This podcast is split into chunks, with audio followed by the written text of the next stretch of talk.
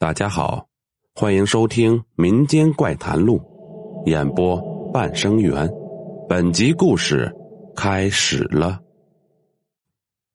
墓地这种地方，千万不要在晚上去，否则的话，出了什么事情，就别怪我没提醒你了。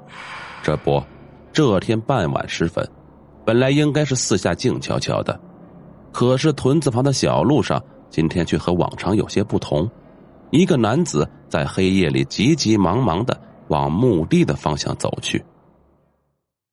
赶路的人叫小赵，平时常年在外打工赚钱，一年里很少有时间回到家中来陪伴年迈的母亲。所以在母亲去世之后，小赵由于先前没法常常陪在母亲膝下，心里总是有些愧疚。小赵为了补偿母亲。便暗下决心，以后一定要每年为母亲扫墓。这是在母亲下葬的那一天，小赵在母亲墓前这样保证的。可是还没能坚持几年，小赵就又因为工作的原因不得不耽误下了。那一年在离开前，小赵在母亲的墓前拜了又拜。自从那天后，小赵有好几年时间都没有回来了。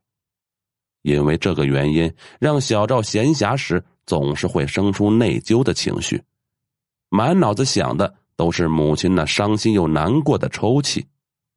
这才想到，确实已经好几年都没有回家祭拜母亲了。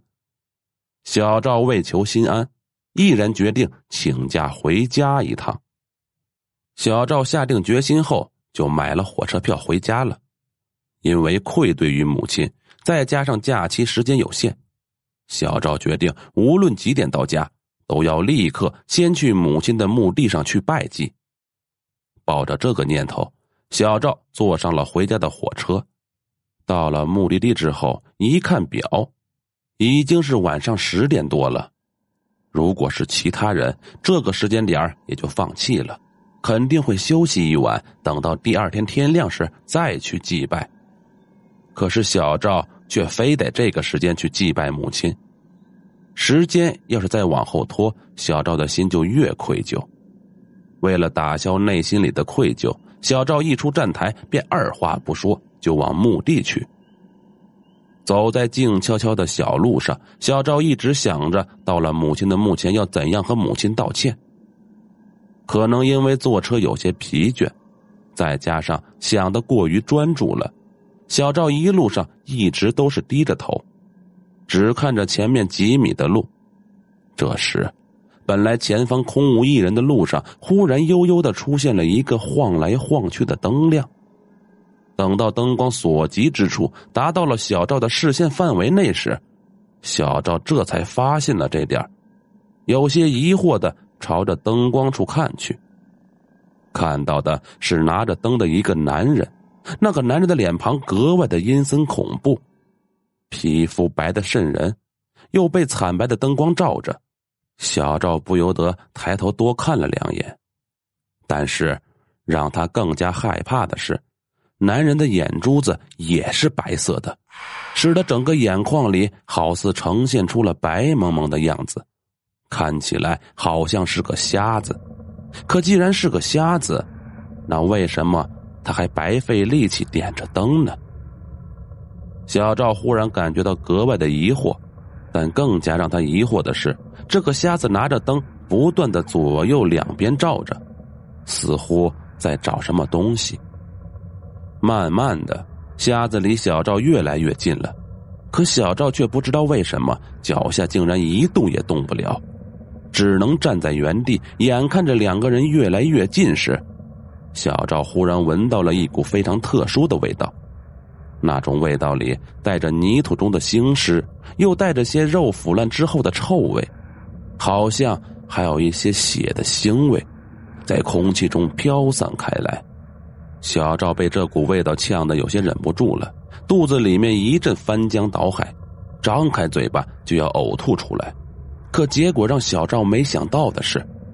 就在他刚刚发出一点声响的时候，那个瞎子马上就直勾勾的朝着他的方向看去。小赵被这突如其来一幕吓呆了，更是动弹不得。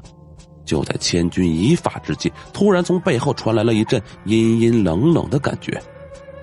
一只冰凉的手一把捂住了小赵的嘴巴，只见那个瞎子好像瞬间就失去了目标，疑惑的朝着刚才的方向闻了又闻，又转身往不远处看了一会儿，最终好像还是没有发现什么，无奈之下，只好提着灯，慢慢的一步一步的走远了。在这期间，身后那人始终用手死死捂住他的嘴巴。好像生怕小赵发出一点点的动静。等瞎子走远、彻底不见后，小赵身后的人才松开了他。小赵疑惑的朝身后看去，谁想到身后的人竟然是自己已故的母亲。小赵瞪大了眼睛，不敢相信看到的一切。母亲泪眼朦胧的看着儿子，慢慢的开口向他解释原因。小赵这才明白过来。原来刚才那个瞎子是只白眼僵尸，点的灯叫做定魂灯，可以让活人无法动弹。在小赵想要呕吐、张开嘴巴的时候，那白眼僵尸闻到了他的人味。如果不是因为母亲捂住了他的嘴，小赵恐怕早就被白眼僵尸拖走了。而那个特殊的味道是白眼僵尸特有的味道。小赵很内疚。自己这么长时间没回来祭拜母亲，母亲不但没有怪罪自己，还救了自己。小赵为了赎罪，决定从此以后一定会每年前来祭拜母亲。好了，本集故事播讲完毕。如果喜欢，请点个订阅。我们下集再见。